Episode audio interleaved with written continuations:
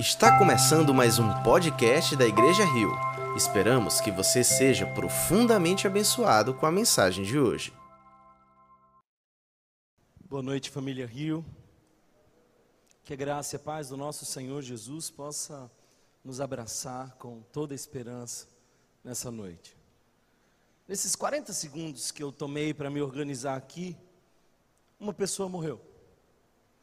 E não foi de Covid. Aliás, tem algo matando muito mais do que a Covid-19. Está perto de nós, avança silenciosamente. É possível que dentre nós alguns já estejam contaminados, não com o vírus, mas com pensamentos autodestrutivos.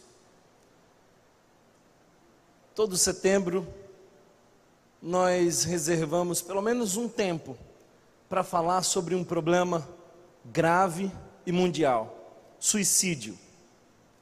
E esse é um tema muito pertinente à nossa comunidade e à comunidade de Jesus, porque nós somos chamados a pregar a vida. Jesus nos dá vida e vida em abundância. Por isso eu gostaria de convidar você nesse momento a interceder, orar por esses que estão sofrendo, deprimidos, esses que estão pensando em agir contra a sua própria vida. Que o Senhor tenha misericórdia deles e de nós e que fale conosco, que o Espírito Santo nos visite mais uma vez, em nome de Jesus. Feche os seus olhos, vamos orar. Pai, obrigado, Senhor, pela tua presença entre nós. Obrigado pelo teu poder, pelo teu Espírito Santo. Eu oro, Jesus, para que tu, mais uma vez, nos traga paz e renovo. Apesar de limitado, tem mais um aqui dizendo: Eis-me aqui, usa-me, Jesus. Que se é da tua vontade, usar um pequeno homem como eu.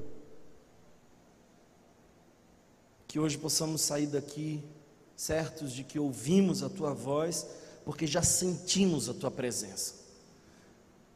É muito mais provável eu não estar aqui do que tu não estares aqui. Essa é a nossa convicção. Eu oro, Pai, por aqueles que estão angustiados, aflitos. Que tu tenha misericórdia, Senhor, de cada um de nós e dos nossos. Em nome de Jesus. Amém. Amém. Queridos irmãos, gostaria de convidá-los hoje à exposição de um texto.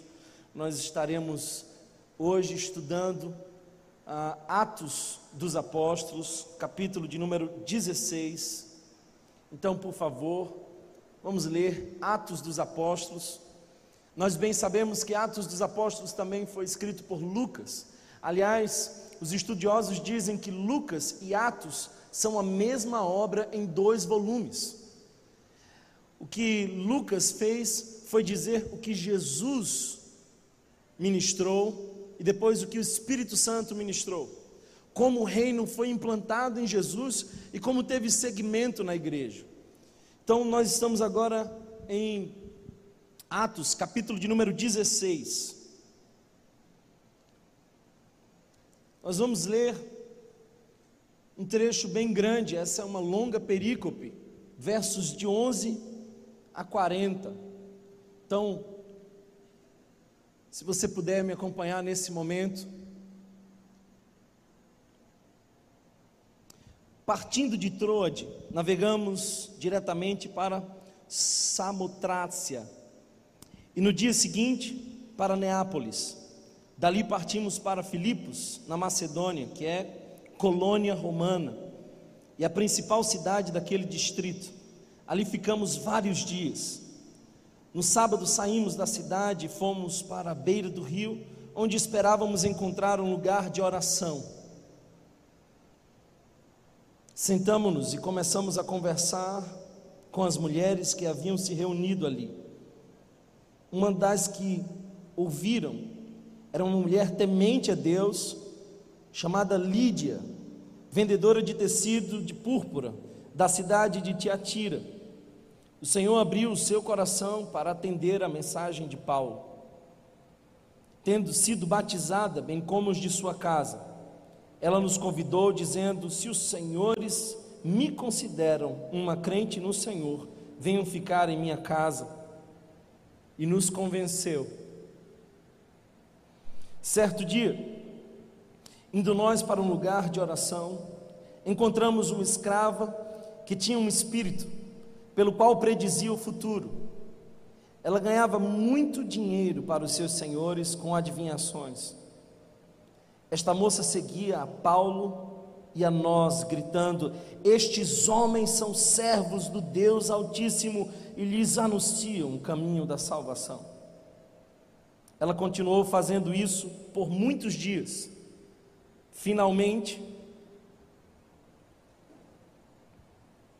Paulo ficou indignado, voltou-se e disse ao Espírito: Em nome de Jesus Cristo, eu lhe ordeno que saia dela. No mesmo instante, o espírito a deixou. Percebendo que a sua esperança de lucro tinha se acabado, os donos da escrava agarraram Paulo e Silas e os arrastaram para a praça principal diante das autoridades. Levando-os aos magistrados, disseram: Estes homens são judeus e estão perturbando a nossa cidade, propagando costumes que a nós, romanos, não é permitido aceitar nem praticar. A multidão ajuntou-se contra Paulo e Silas, e os magistrados ordenaram que eles tirassem as roupas e fossem açoitados. Depois de serem severamente açoitados, foram lançados na prisão. O carcereiro recebeu instrução para vigiá-los com cuidado. Tendo recebido tais ordens, ele os lançou no cárcere interior e lhes prendeu os pés no tronco. Por volta da meia-noite, Paulo e Silas estavam orando e cantando hinos a Deus. Os outros presos os ouviam. De repente houve um terremoto tão violento que os alicerces da prisão foram abalados imediatamente. Todas as portas se abriram e as correntes de todos se soltaram.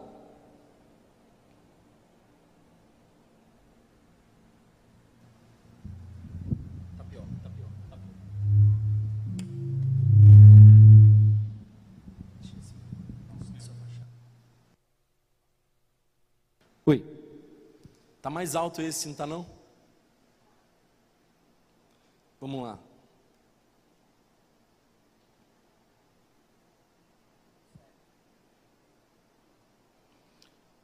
O carcereiro acordou e, vendo abertas as portas da prisão, desembaiou sua espada para se matar, porque pensava que os presos tivessem fugido. Mas Paulo gritou: Não faça isso, estamos todos aqui.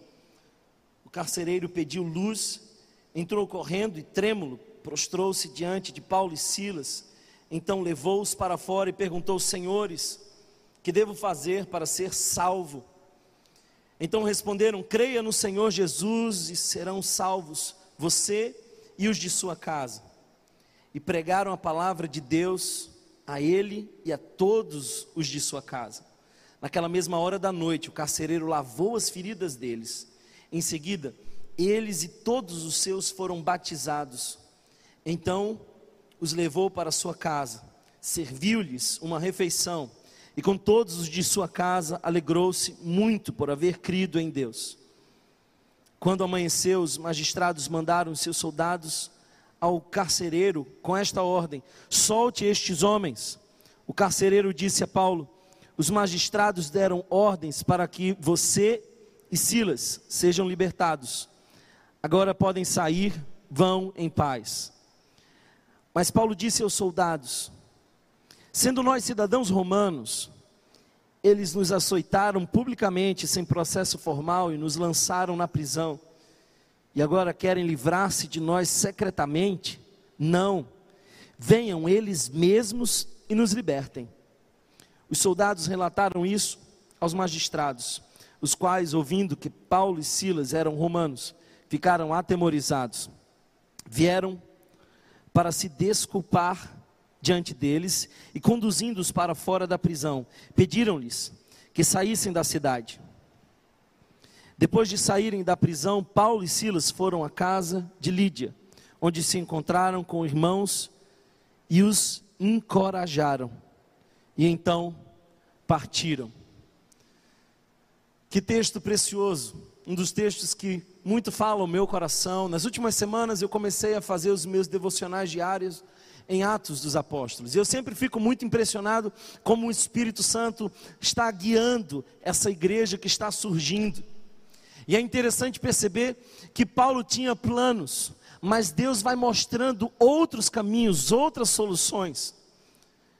Se você ler o texto anterior a esse que nós acabamos de ler, você vai perceber que Paulo teve uma visão que corrigiu e fez ele recalcular a sua rota. A visão era de um homem que dizia: Passa a Macedônia e ajuda-nos. Aqui, nesses versos que nós lemos, vimos o fundamento, o nascimento, a plantação da igreja, que mais tarde seria a igreja dos Filipenses. Essa, para quem Paulo escreveu das prisões romanas, falando sobre alegria, mesmo em circunstâncias subhumanas. A igreja dos Filipenses era, com toda certeza, a igreja mais generosa do Novo Testamento e uma das que mais deu apoio ao ministério de Paulo. E é interessante perceber que ela começa aqui com essas três conversões. Duas delas já estão claras no texto, uma implícita, essa jovem possessa que foi liberta. Daqui nós podemos extrair algumas lições, e eu queria introduzir esse texto mostrando para vocês que a agenda da igreja é definida no céu e não na terra. A igreja não se conduz pelo seu planejamento, pelas suas estratégias. Isso não quer dizer que nós não podemos planejar, mas quer dizer que o Senhor é o Deus da igreja e Ele conduz a igreja por onde Ele quer. Nós não estaríamos aqui se fossem os nossos planejamentos. Nós estávamos sonhando com uma outra cidade. E estava tudo certo para que nós fôssemos a um outro lugar. Quando Deus nos mostrou claramente por sonhos que nós estamos vindo para esse lugar. Por isso, a igreja se move através da agenda que é definida nos céus e não na terra. Agora, embora Paulo, Silas e Lucas, porque possivelmente Lucas também estava acompanhando Paulo nessa viagem, embora eles tivessem obedecido a direção de Deus, não foi fácil. Isso nos faz perceber que a direção de Deus nos garante poder, mas não facilidade. Paulo e Silas tinham autoridade, e nós vemos claramente isso nesse texto, mas isso não os isentou de sofrimentos. A nossa fé cristã não é a suspensão da realidade humana, nós vamos passar por situações difíceis. Paulo e Silas estavam na rota da obediência e ainda assim foram açoitados em praça pública. Será que você sabe o que significa ser açoitado? Essa era uma forma de castigo muito cruel. Os historiadores dizem que a maioria das pessoas que passavam por esse tipo de castigo, por diversas vezes desmaiavam, tão intensa era a dor. Uma vara, 10 a 12 tiras de couro, e na ponta de cada uma dessas tiras, pedaços de ossos pontiagudos. E um açoite. Eram dez furos, dez machucados eu não sei se você consegue imaginar como estavam as costas de Paulo e Silas, mas certamente o sangue pingava. Mas aqueles homens estavam de pé diante do Senhor Jesus, glorificando aquele que os chamou para essa missão. A missão não será fácil, não será fácil, mas terá frutos. E nós vemos que Lídia se converte, a jovem possessa é liberta, o carcereiro é rendido diante do Senhor Jesus. Algo que também se deve perceber nesse texto é de que o Evangelho alcança todas as culturas e condições humanas. Não existe um grupo específico a quem o Evangelho tem mais poder, porque o Evangelho alcança todas as diferentes culturas e condições. Se não veja o seguinte: Lídia era asiática, empresária, muito provavelmente com poder aquisitivo, porque naquela época o produto que ela vendia era um produto caro. O texto diz que ela já era temente a Deus, esse era o contexto espiritual daquela mulher. Provavelmente ela era convertida ao judaísmo, por isso a expressão temente a Deus.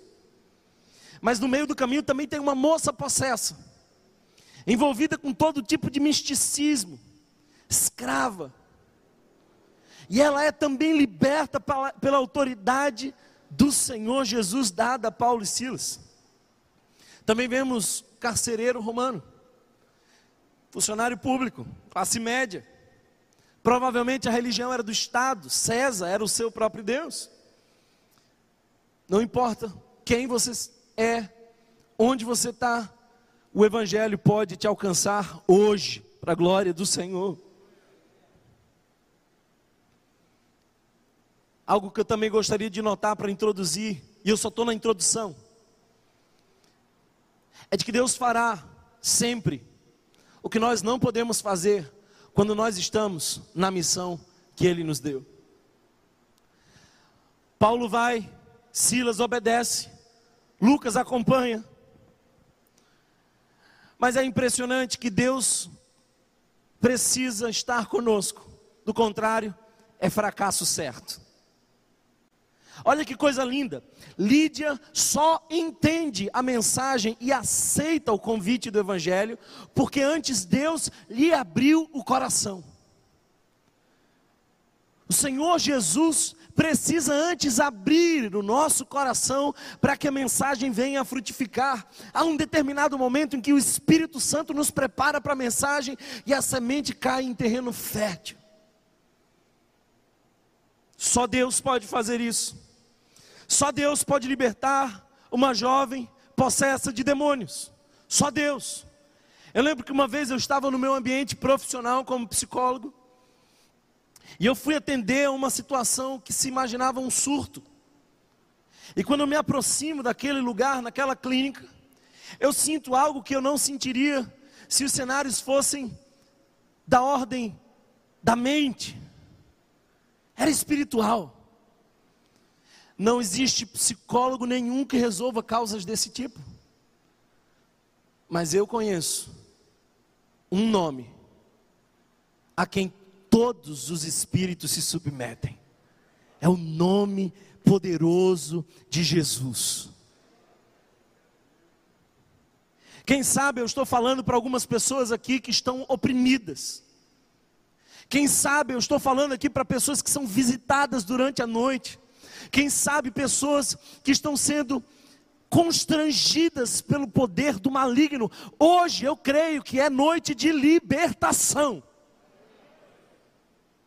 E está aqui aquele que é o nosso libertador. Só Deus pode fazer isso. Só Deus. Só Deus pode provocar um terremoto. Só Deus. Percebe como esse terremoto tem as mãos do eterno conduzindo. Porque esse é o terremoto que balança as estruturas do cárcere. O teto não cai, eles estavam presos na parte inferior daquele cárcere. Mas as portas se abrem, os grilhões que prendiam também são abertos. Às vezes nós estamos em situações tão difíceis que não achamos haver saída. E então, um terremoto. Terremotos ainda acontecem. De diferentes formas, Deus ainda continua fazendo terremotos. Deus ainda continua fazendo maravilhas. Deus ainda é Deus de milagres e as obras poderosas do Senhor ainda estão se manifestando na sua igreja. Só Deus pode fazer isso. Só Deus pode salvar a família do carcereiro. Crê no Senhor Jesus e será salvo tu e a tua casa. Todas as reflexões filosóficas, por mais belas que sejam, não são capazes de oferecer a salvação a ninguém.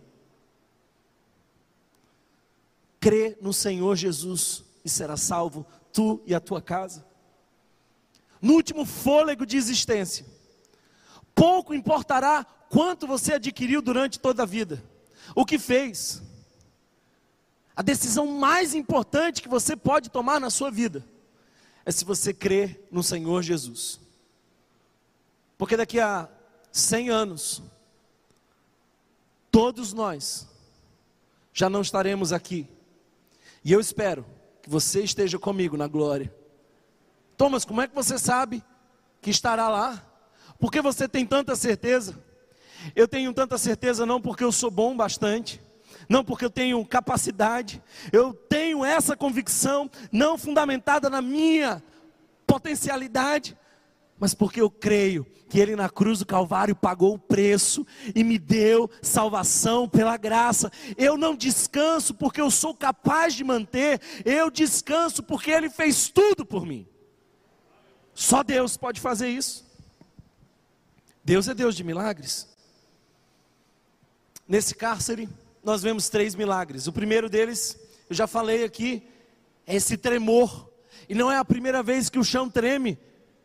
Leia o relato de Lucas sobre os atos dos apóstolos e você vai perceber que diversas vezes o Espírito Santo se manifesta com tremores físicos. Mas também aqui tem um milagre moral.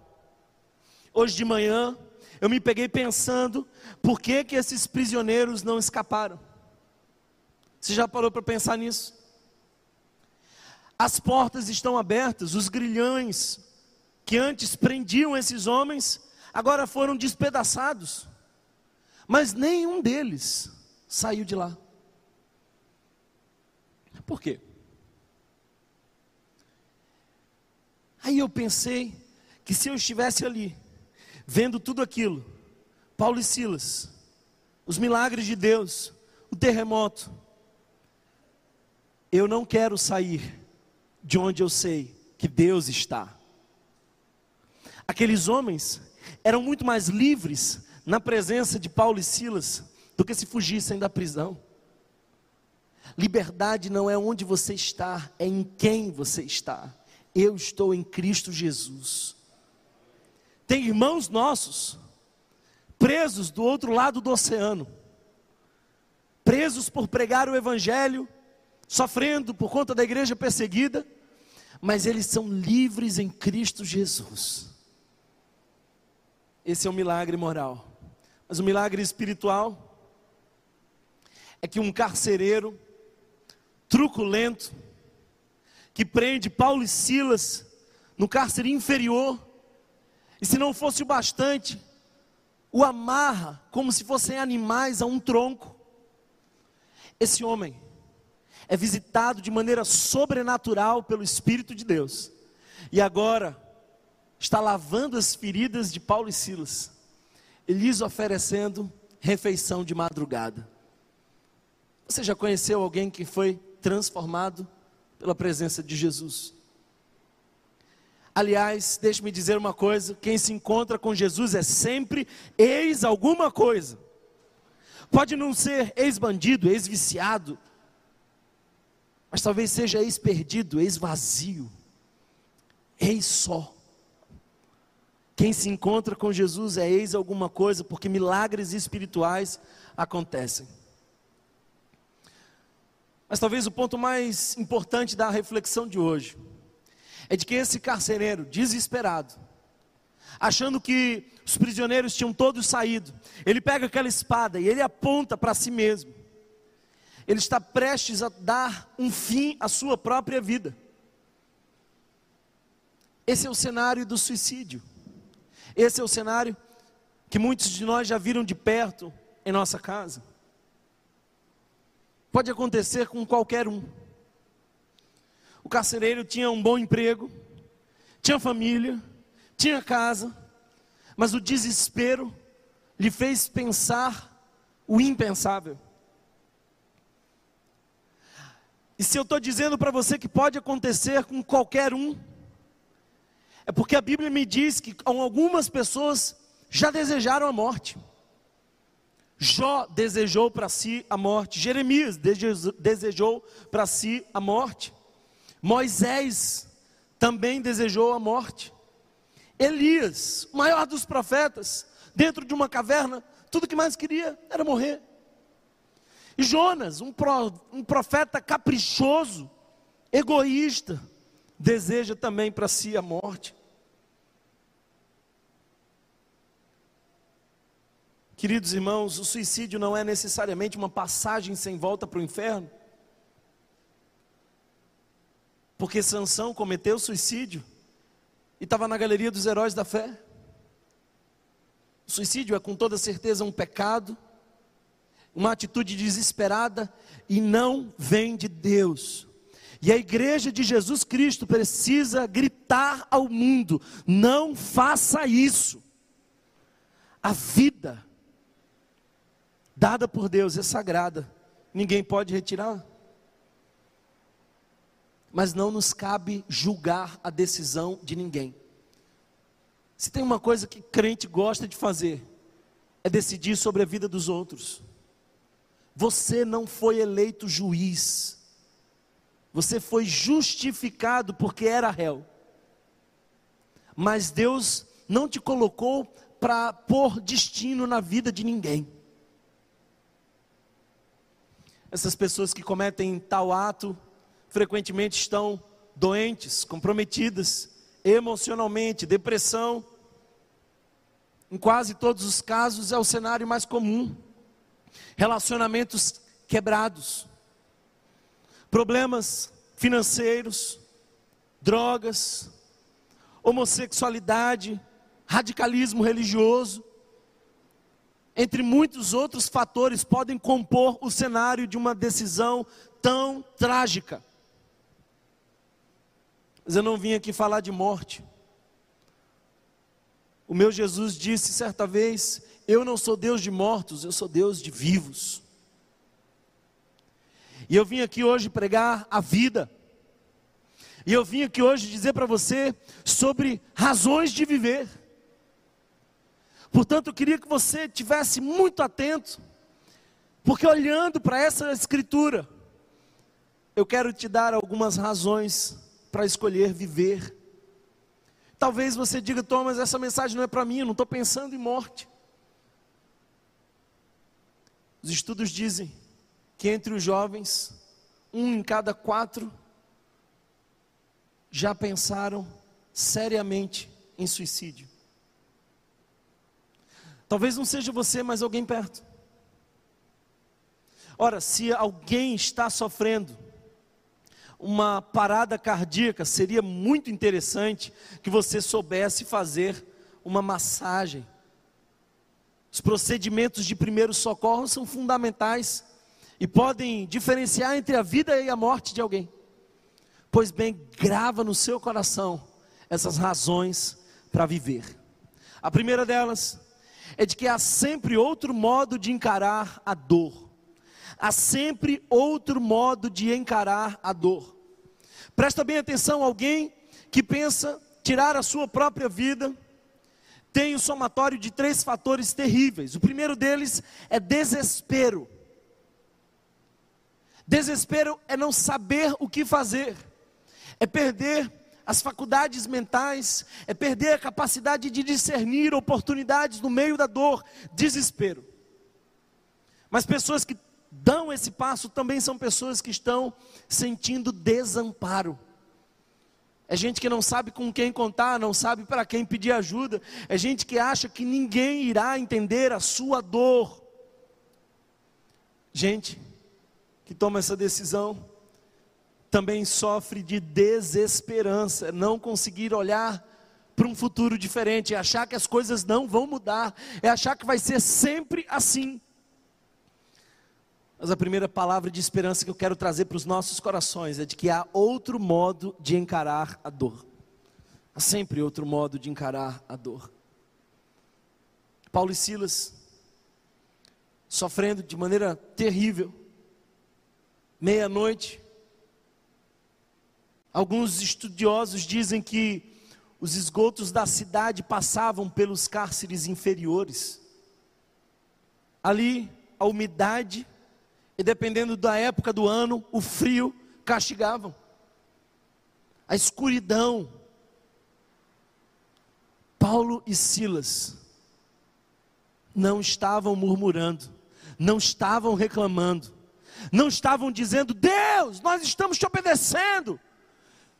Nós vimos que tu queria que nós viéssemos para cá, nós viemos e aconteceu isso com a gente. Não tem crise de fé, não tem murmuração. O que que tem? Oração e louvor. Oração e louvor. Não é sobre quão intensa é a sua dor, mas sobre como você reage a ela. Escuta uma coisa: teu sofrimento não justifica, de maneira alguma, o teu comportamento. Você pode agir de maneira diferente. Não importa o que você está experienciando, importa como você vai agir diante disso. É a tua interpretação dos fatos. Paulo e Silas estão presos injustamente naquele lugar terrível, mas eles louvam ao Senhor. Às vezes eu fico conjecturando o que, que eles cantavam. Se fossem dos nossos dias, talvez eles cantassem aquela canção que diz assim: Perto e quero estar, meu Deus, de ti, ainda que seja a dor que me une a ti. Sempre hei de suplicar, mais perto quero estar.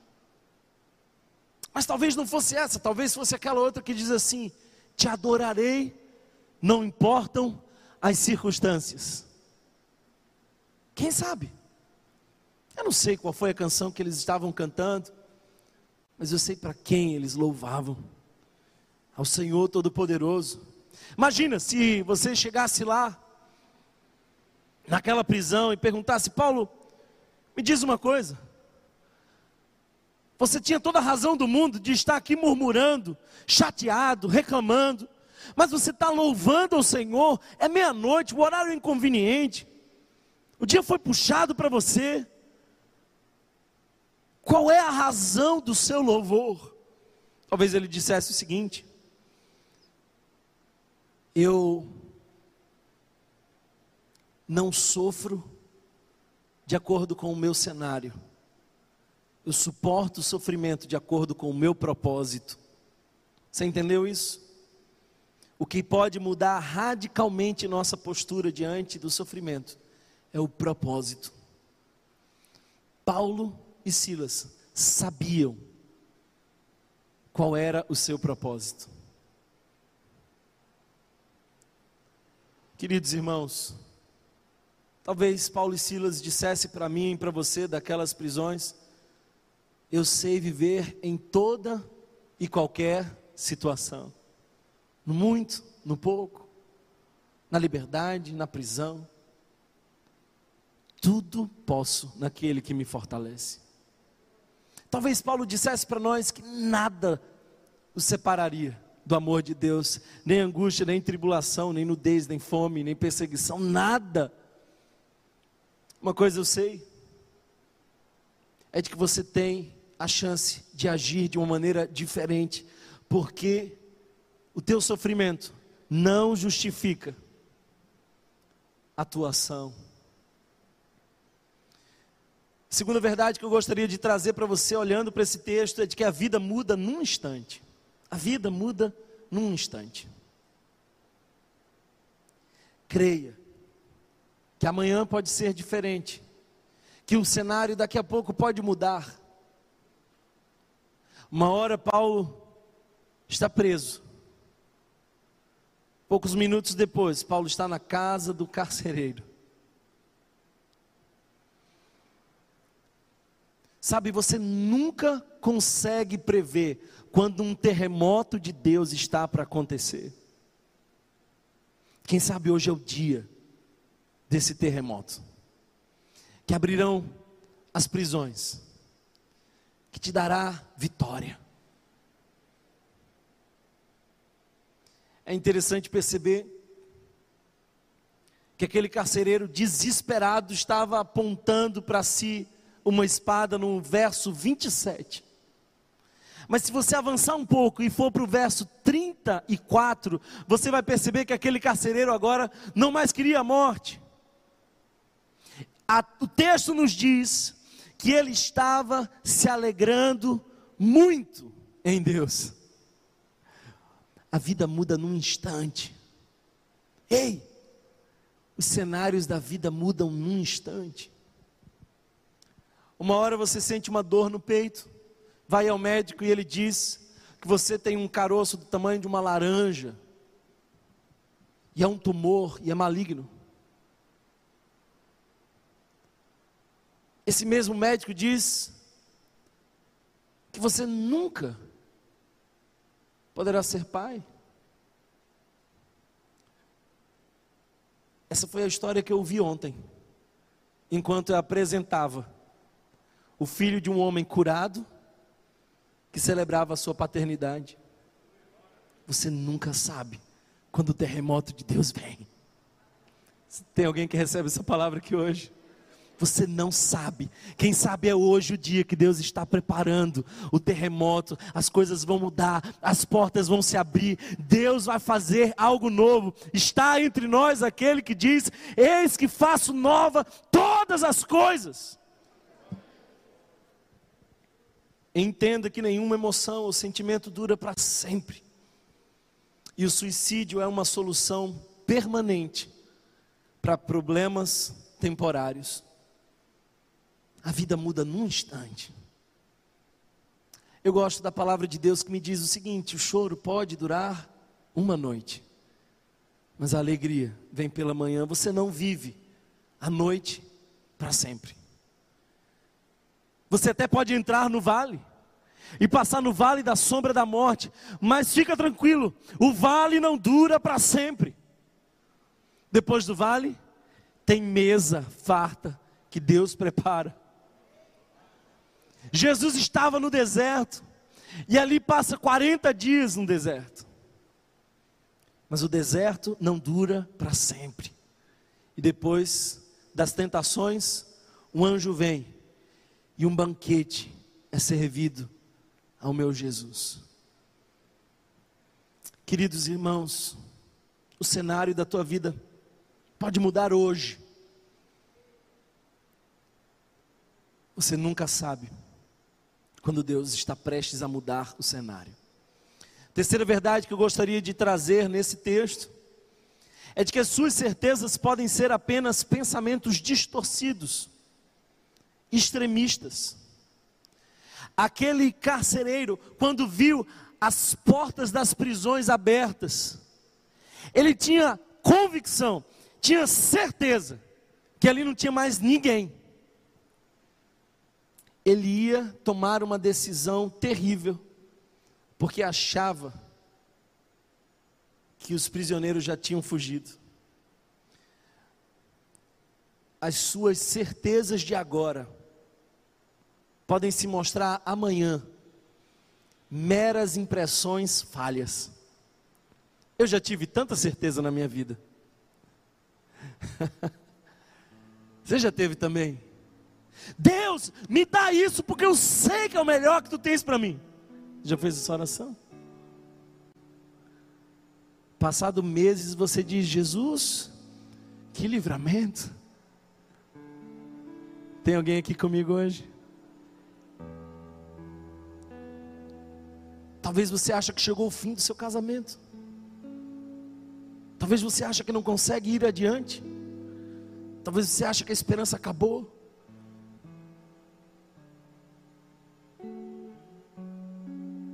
Deixa eu te dizer uma coisa. A única certeza que você pode nutrir dentro do seu coração é aquela que Deus nos deu. Eu estarei convosco todos os dias. Eu sou contigo. Eu sou contigo. A presença de Deus é a única certeza que um cristão pode ter. Sabe, queridos irmãos, uma outra verdade que eu vejo nesse texto é que você pode encontrar um novo sentido para viver. A nossa vida se sustenta de sentido. Amanhã é segunda-feira, por que, que você vai levantar da cama? Qual o sentido? Por que você vive? Aliás, essa é uma pergunta tão, tão profunda, que o filósofo Albert Camus disse que era a única pergunta filosófica realmente necessária de se considerar o suicídio. Por que não nos matar? Se Sartre tem razão e nós estamos no vazio, sem sentido.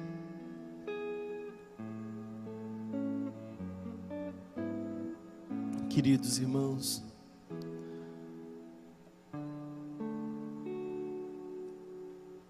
eu queria desafiar você hoje a agir como Jó.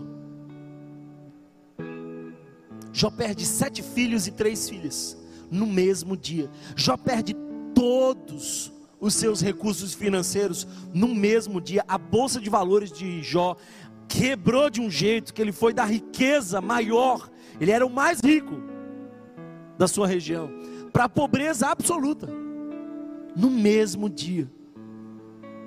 Mas ele tinha um sentido maior.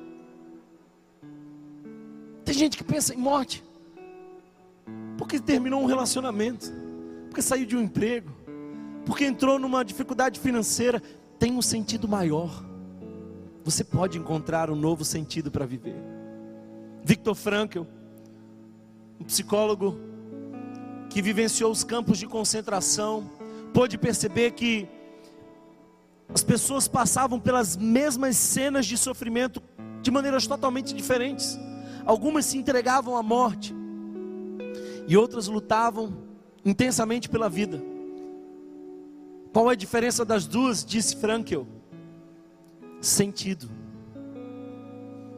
Então por que que Jó não aceitou o convite terrível que a sua esposa fez?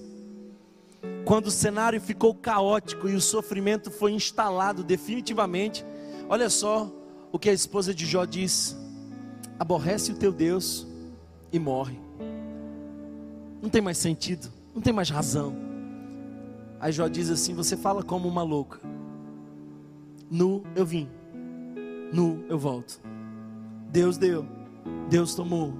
Bendito seja o Senhor. Uma das expressões mais poderosas de Jó é quando ele diz assim: Ainda que tu me mates, em ti esperarei. Isso é fé, isso é sentido.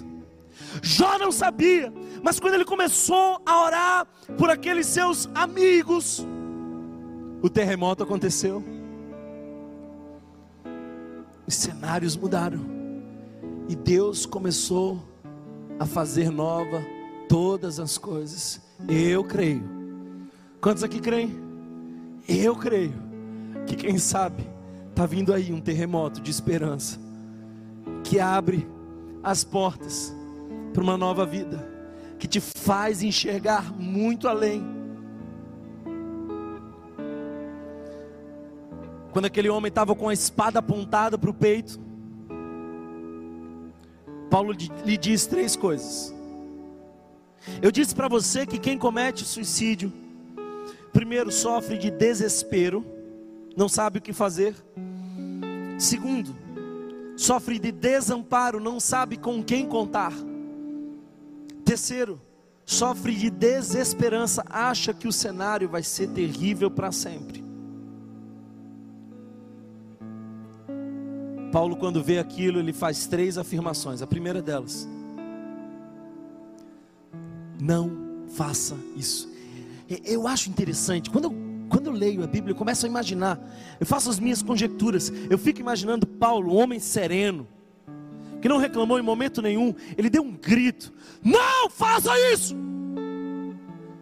Susto. É Paulo pela vida. É Paulo pela vida. Amém? A igreja precisa gritar: Não faça isso.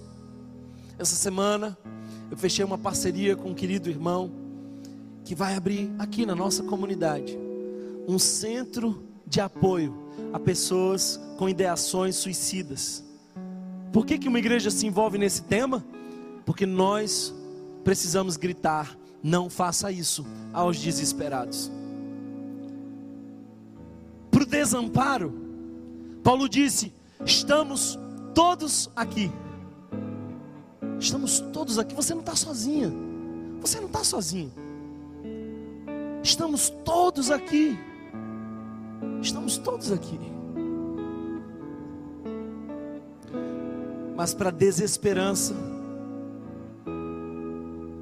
Paulo diz: crê no Senhor Jesus e será salvo, tu e a tua casa. Nós precisamos, queridos irmãos, aprender com Jesus a não sofrer sozinhos. Porque Jesus, quando foi entrar no Getsemane, convidou três discípulos e pede oração. Você consegue imaginar Deus em Cristo pedindo oração? Intercedam por mim, disse Jesus. Você consegue imaginar essa frase na boca de Jesus? Porque ele disse: A minha alma está angustiada até a morte. Olha só Jesus abrindo o coração. Aí vem você, evangélico, com esse discurso triunfalista de que está sempre tudo bem, tudo maravilhoso, tudo ótimo, tudo na benção. O meu Jesus abriu o coração. Às vezes a gente esconde as nossas dores, porque a gente tem medo do julgamento, e esse medo de ser julgado é muitas vezes enraizado no nosso orgulho de ser reprovado. Abre o coração. Uma das coisas mais lindas é olhar para esse texto e perceber que assim que Paulo sai da prisão, ele vai para a casa de Lídia, encontra os irmãos daquela pequena igreja de Filipos que estava crescendo. E sabe o que, é que ele faz? Se você observar, o verso 40 diz isso. Ele encoraja, encoraja encoraja, Ele consola, Ele consola. A última afirmação que eu queria fazer para você, se você anda em dias difíceis, creia a salvação em Jesus. Tudo isso que eu disse não terá valor nenhum para salvar a sua vida depois dessa vida como o evangelho é integral, primeiro a gente diz: não faça isso. Depois a gente diz: estamos aqui, queremos cuidar de você. Mas a gente também precisa dizer que é uma morte, uma segunda morte, que é opcional. E se você tiver Jesus, você tem salvação e tem vida. Sabe do que, que você precisa hoje? De Jesus. Você precisa de Jesus. Você precisa ser salvo. O carcereiro foi batizado naquela noite. Eu gosto de imaginar aquele carcereiro voltando no outro dia para trabalhar. Você consegue pensar isso? Outro homem, nova criatura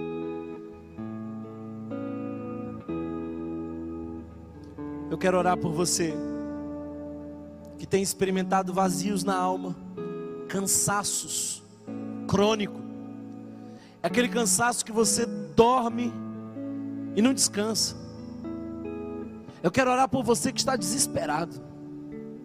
Eu quero ministrar o coração daquelas pessoas que não percebem em quem se apoiar mas eu quero especialmente hoje proclamar salvação. Essa é noite de salvação. Eu não saí de casa para vir aqui contar para você como salvar a sua vida. Eu quero mais do que isso. Eu vim aqui hoje para ter a certeza de que hoje a mão santa e poderosa do Senhor está escrevendo com sangue o teu nome no livro da vida. Eu vou ficar feliz se você decidir viver, mas eu vou ficar muito mais feliz se você experimentar a vida abundante que há em Jesus de Nazaré. Você precisa de salvação. A Bíblia nos diz: todos pecaram, estão destituídos, estão separados da glória de Deus. Nós precisamos de salvação e em Jesus nós a temos. A Bíblia nos diz que todo joelho há de se dobrar e toda língua há de confessar que o nosso Senhor é o Salvador. Mas hoje você pode se adiantar e desfrutar dessa presença gloriosa de Jesus na sua vida. Você precisa de Jesus. Eu sei que o Espírito Santo está abrindo o coração de alguns, como fez com Lídia. E eu creio que essa é noite de salvação. Você precisa confessar Jesus crer no Senhor Jesus e será salvo tu e a tua casa. Eu quero orar pela sua família. Eu quero proclamar salvação na sua casa, nenhum de sua casa há de se perder. Seus filhos são do Senhor Jesus, seu cônjuge é do Senhor Jesus, os seus pais, eu profetizo salvação. O mesmo Espírito Santo que está nesse lugar é poderoso para ir além e visitar hoje a sua casa. Eu espero que você possa tomar posse da promessa de que um dia você vai dizer: Eu e a minha casa servimos ao Senhor.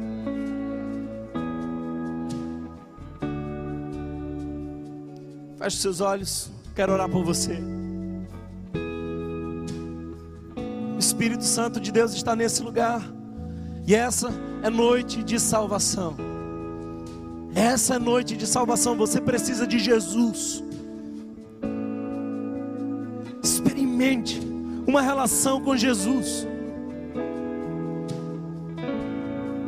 Se você ainda não confessou o Senhor Jesus como seu Salvador, se você ainda não se rendeu, se você ainda não disse eu creio, essa é a noite que Deus separou para esse encontro. É noite de salvação. Se hoje você decide se entregar a Jesus, todos com os olhos fechados. Se hoje você quer confessar que você crê nesse nome poderoso a quem os espíritos se submetem, céus, terra e o que há debaixo da terra se dobra diante do nome de Jesus. Se você está distante dos caminhos do Senhor, essa noite de reconciliação para você. Se você nunca antes professou, eu creio, hoje é meu dia. Daqui para frente eu não me basto. Daqui para frente eu não sou mais o dono de mim mesmo. Daqui para frente eu quero ser um discípulo, uma discípula de Jesus. Esse é o teu momento, todos com os olhos fechados, todos adorando a Jesus. A igreja intercede por esse momento, há uma batalha espiritual acontecendo. Nesse momento, intercede, creia. Eu quero te fazer a pergunta mais importante hoje. Há alguém nesse lugar que hoje quer confessar o Senhor Jesus como Senhor e Salvador de sua vida, ergue a sua mão aí onde você está, para que eu possa daqui orar por você.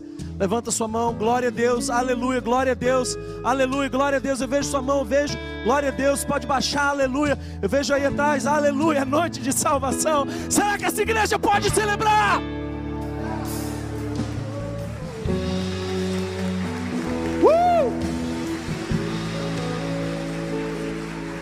Espírito Santo de Deus, tu és bem-vindo aqui. Na autoridade do teu nome, eu cancelo toda dívida, todo pacto, tudo que foi feito lá atrás está desfeito na cruz do Calvário. E eu profetizo uma novidade de vida na vida dessas pessoas que hoje se rendem a Ti.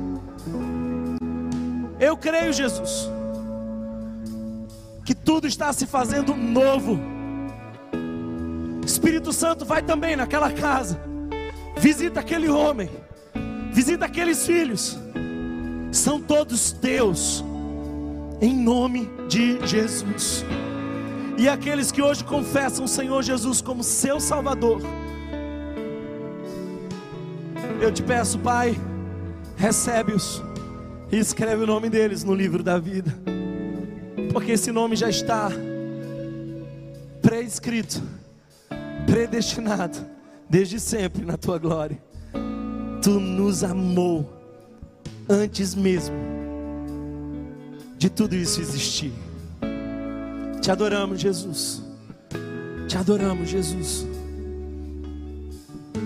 Eu quero orar de maneira muito especial agora por aquelas pessoas que estão passando por depressão, por sofrimentos. Eu quero orar por aquelas pessoas que estão passando por aquilo que os salmistas passaram um dia, angústias profundas na alma. E eu quero te pedir, Senhor, que teu espírito consolador venha agora com cura, com libertação. Traz esperança. Te adoraremos, Senhor. Não importam as circunstâncias, te adoraremos, Jesus. Se você foi abençoado por essa mensagem, compartilhe com alguém, para que de pessoa em pessoa alcancemos a cidade inteira.